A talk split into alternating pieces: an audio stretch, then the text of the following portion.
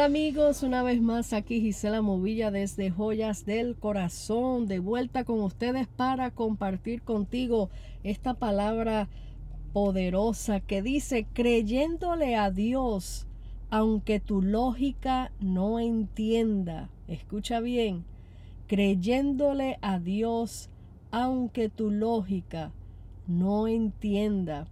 Y voy a comenzar leyendo en la palabra en Primera de Reyes 17, versículo 8 al 24.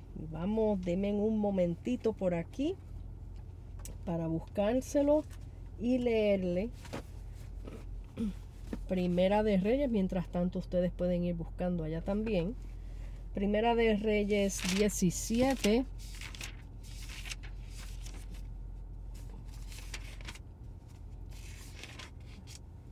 aquí estamos 17 del versículo 8 al 24. Y dice la palabra así. Está hablando, estamos ah, eh, leyendo aquí acerca de Elías y la viuda de Sarepta. Dice, vino luego a él palabra de Jehová diciendo, levántate, vete a Sarepta de Sidón y mora allí. He aquí yo he dado orden allí a una mujer viuda que te sustente. Entonces él se levantó y se fue a Sarepta, y cuando llegó a la puerta de la ciudad, he aquí una mujer viuda que estaba allí recogiendo leña. Y él la llamó y le dijo, te ruego que me traigas un poco de agua en un vaso para que beba. Y yendo ella para traérsela, él la volvió a llamar y le dijo, te ruego que me traigas también un bocado de pan en tu mano. Y ella respondió, vive Jehová tu Dios, que no tengo pan cocido, solamente un puñado de harina tengo en la tinaja y un poco de aceite en una vasija. Y ahora recogía dos leños para entrar a prepararlo para mí y para mi hijo, para que lo comamos y nos dejemos morir. Elías le dijo, no tengas temor, ve haz como has dicho, pero hazme a mí primero de ello una pequeña torta cocida debajo de la ceniza y tráemela y después harás para ti y para tu hijo. Porque Jehová Dios de Israel ha dicho, la harina de la tinaja no escaseará, ni el aceite de la vasija disminuirá hasta el día en que Jehová haga llover sobre la faz de la tierra. Entonces ella se fue, ella fue e hizo como él le dijo. Elías y como le, como le dijo Elías, y comió él y ella y su casa muchos días. Y la harina de la tinaja no escaseó, ni el aceite de la vasija menguó, conforme a la palabra que Jehová había dicho por Elías. Aleluya. Después de estas cosas aconteció que cayó enfermo el hijo de, del ama de la casa y la enfermedad fue tan grave que no quedó aliento en él. Una pausa aquí. No quedó aliento en él. Entonces, eh, ¿dónde me quedé? Que me interrumpió algo en la computadora. Eh, no quedó en el aliento. Ok, voy por el 18. Y ella dijo a Elías, ¿qué, ¿qué tengo yo contigo, varón de Dios? ¿Has venido a mí para traer a memoria mis iniquidades y para hacer morir a mi hijo? Él le dijo, dame acá tu hijo. Entonces él lo tomó de su regazo y lo llevó al aposento donde él estaba y lo puso sobre su cama y clamando a Jehová dijo, Jehová Dios mío, aún a la viuda en, en cuya casa estoy hospedado, has afligido haciéndole morir a su hijo. Y él se tendió sobre el niño tres veces y clamó a Jehová y dijo, Jehová Dios mío, te ruego que hagas volver el alma de este niño a él. Y Jehová oyó la voz de Elías, y el alma del niño volvió a él y revivió. Tomando luego Elías al niño lo trajo del aposento a la casa y lo dio a su madre y le dijo, Elías, mira, tu hijo vive. Entonces la mujer dijo a Elías, ahora conozco que tú eres varón de Dios y que la palabra de Jehová es verdad en tu boca. Wow. ¿Qué persona va a ir a tu casa y tú estés pasando por una necesidad grave y que te digan, dame lo único que te queda ahí, dámelo a mí primero, usted se lo daría. Estas cosas, las cosas de Dios para el mundo, como siempre hemos leído, parecen locuras, son como ilógicas, pero Dios siempre tiene un perfecto plan detrás de todo esto. Así que vamos a seguir aquí estudiando en este mensaje que el Señor manda a su iglesia con promesas. Eh, pero antes de alcanzar esta promesa, Él quiere enseñarnos cinco puntos muy importantes para nosotros reflexionar y poder alcanzar esa promesa, la cual Él está ansioso por darnos. Número uno, vamos a comenzar a hablar de aprendiendo a escuchar la voz de Dios. ¿Cómo aprendemos a escuchar la voz de Dios? Estando en una íntima comunión con el Padre Celestial, teniendo una relación continua con Él, alimentándonos con su palabra. Y como texto de referencia a esto que le estoy hablando, dicen en el libro de Juan 10, 27, este es Jesús hablando, mis ovejas oyen mi voz y yo las conozco y me siguen. También como punto de referencia en Primera de Samuel 3, eh, capítulo 3, versículos 7 al 10. Eh, noten esto que Samuel, aunque vivía en el templo aún, no conocía la voz de Dios hasta que Dios lo llamó por su nombre tres veces. Le llegó eh, Samuel le llegó a Samuel su tiempo en conocer a Dios de tú a tú. Fíjense, habrá mucha gente dentro de las congregaciones fielmente asistiendo a la congregación y, y participando y haciendo muchas cosas y, y trabajando y, en obras, pero puede que no conozcan la voz de Dios aún, no han tenido esa experiencia de tú a tú, así como Samuel. Samuel después que Ana lo tuvo, lo entregó a, a, Dios para que creciera en el templo y, y, y aún así Samuel todavía no había escuchado la voz de Dios, no había conocido de tú a tú hasta ese momento que dice en ese libro de Samuel, que después lo leen, cómo fue llamado por Dios tres veces. Quiero darte un ejemplo como testimonio. Eh, y quizás mi hermanito del alma escuche esto luego. Eh, el testimonio de mi hermano, esta es de mi versión, mi parte, no es el testimonio de él que él da, sino mi versión de mi hermano Frankie, yo oraba mucho por mi hermano Frankie al Señor. Y le pedía siempre al Señor que Él lo llamara como llamó a Samuel. El Espíritu Santo siempre me ponía a orar de esa manera. Señor, llámalo como a Samuel. Y aún sin yo entender por qué oraba así, yo lo seguía pidiendo así. Eh, el Espíritu Santo me, me dirigía en esta oración de esa manera y yo no lo entendía, pero así oraba. Ahora, con este mensaje es que he podido comprender un poquito. Tanto mi hermano como yo fuimos criados en el Evangelio, pero aún así no habíamos tenido un verdadero encuentro con el Señor. No escuchábamos su voz ocupábamos una silla en la congregación y estábamos lejos de una relación con Dios.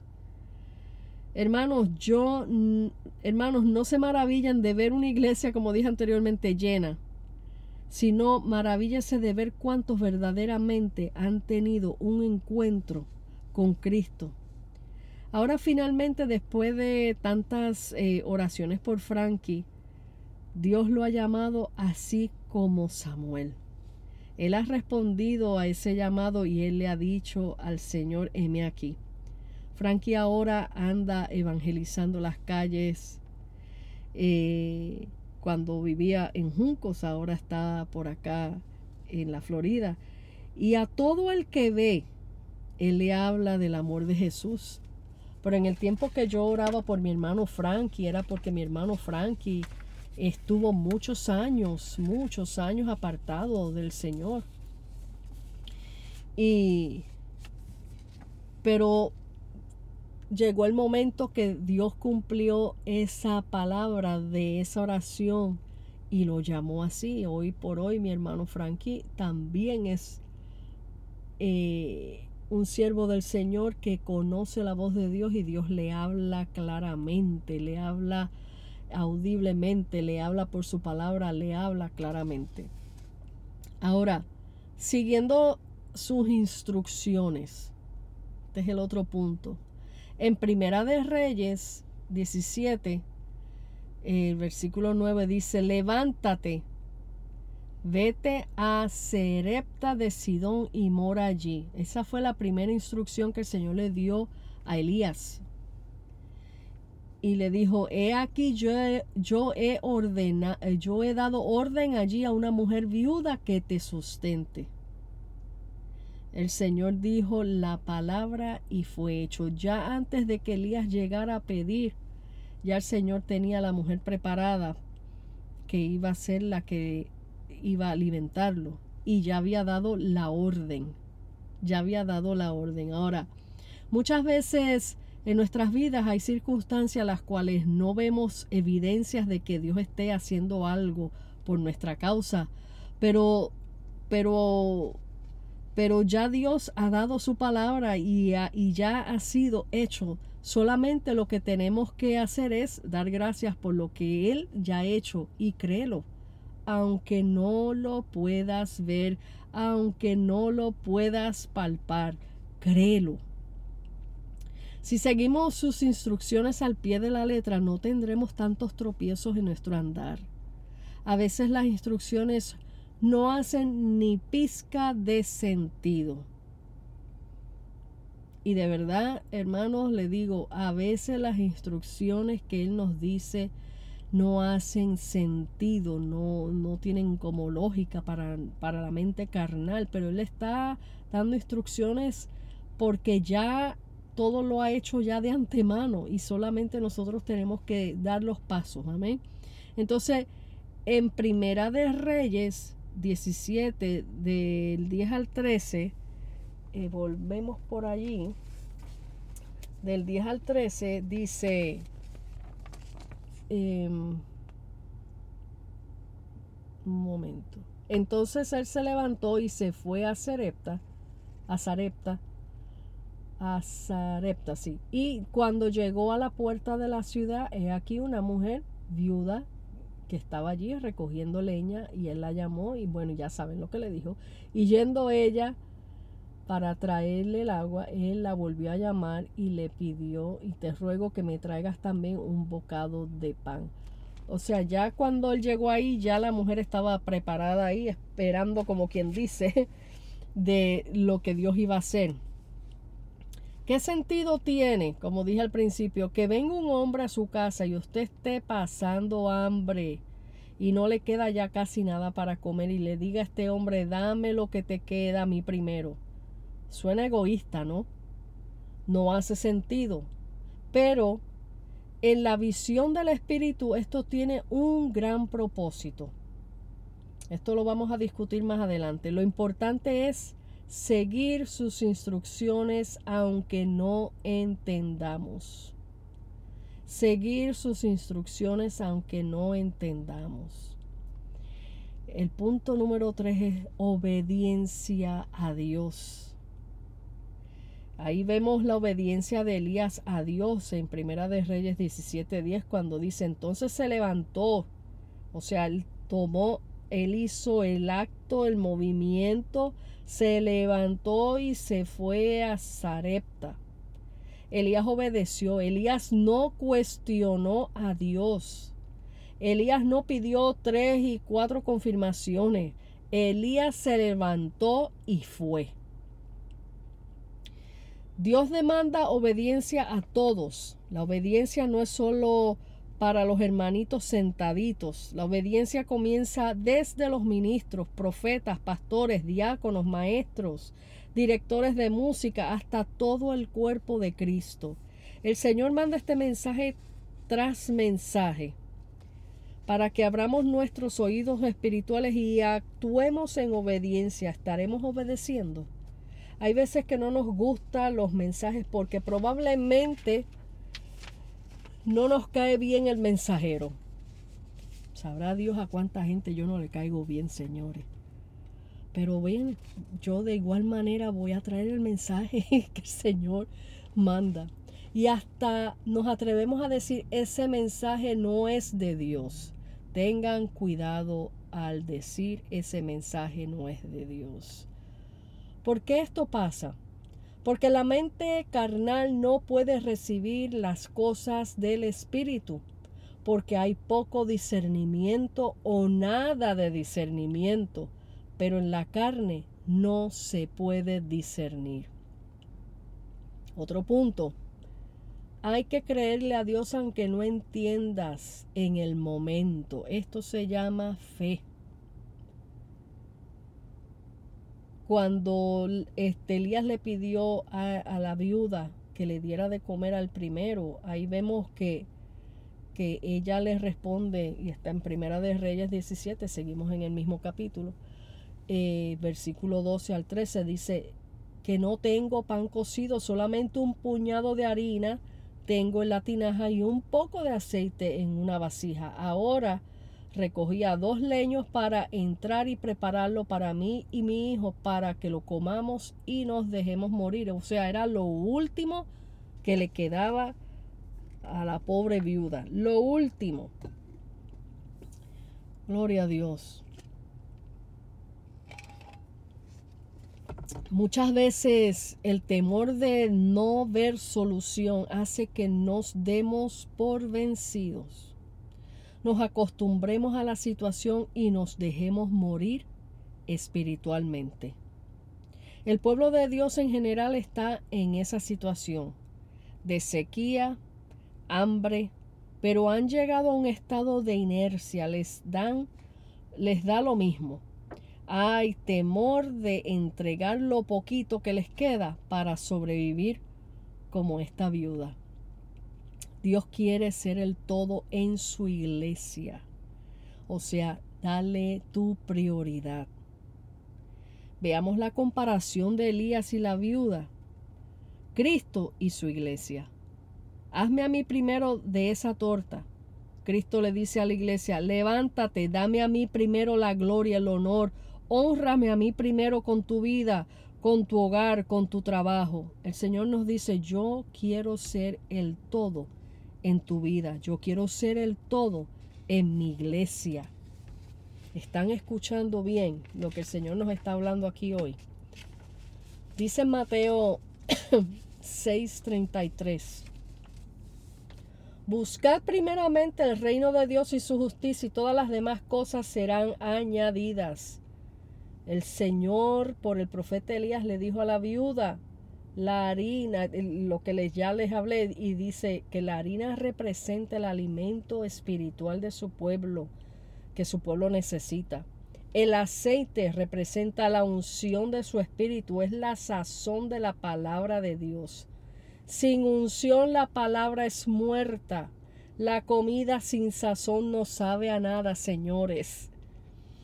Dios quería dar a su iglesia buena y fresca comida en abundancia, bien sazonada con. Él no quiere que nos dejemos morir comiendo migajas, pero para esto Él quiere que nos tornemos a Él. En segunda de Crónicas, capítulo 7, versículo 14 dice, Si mi pueblo se humillare sobre el cual mi nombre es invocado, y oraren y buscaren mi rostro, se convirtieren de sus malos caminos, entonces yo iré desde los cielos y perdonaré sus pecados y sanaré su tierra. El avivamiento que pedimos no puede venir hasta que pongamos a Dios como Rey y Señor de la iglesia, hasta que no entendamos que es darnos totalmente a Él, hasta que busquemos de su presencia con hambre. Cuando aprendamos que Él no nos ha llamado a entender, a entretener, perdón, a entretener al pueblo con programitas para que la gente estén contentas y no se vayan. Cuando pongamos todas estas cosas a un lado y empecemos a clamar al Rey de Reyes y al Señor de Señores, que Él sea el centro de nuestra adoración, entonces lloverá el poder de Dios sobre su iglesia entonces enfermos serán sanados. Los dones estarán en acción y va a haber poder de Dios en la iglesia. La harina no escaseará, o sea, el pan de Dios no escaseará en la iglesia, ni el aceite disminuirá, porque seremos saciados hasta que Dios haga llover sobre la tierra. Créele a Dios, aunque tu lógica no entienda, amigo y hermano que me escucha hoy. Este mensaje está más que claro, no hay que añadirle mucho, pero ese ejemplo que él nos deja con la viuda, con Elías, es un ejemplo perfecto para visualizarnos como iglesia, como iglesia. No te aferres a las pocas cosas que perecen en esta tierra. Suelta y dale a Dios la prioridad para que entonces sobre tu vida llueva la abundancia de su poder y de su Espíritu Santo y las demás cosas físicas serán añadidas. Dios te bendiga, Dios te guarde en este precioso día. Comparte este mensaje para que muchos más sigan siendo ministrados con la palabra. Aquí te deja tu hermana y amiga en Cristo, Gisela Movilla desde Joyas del Corazón. Hasta la próxima.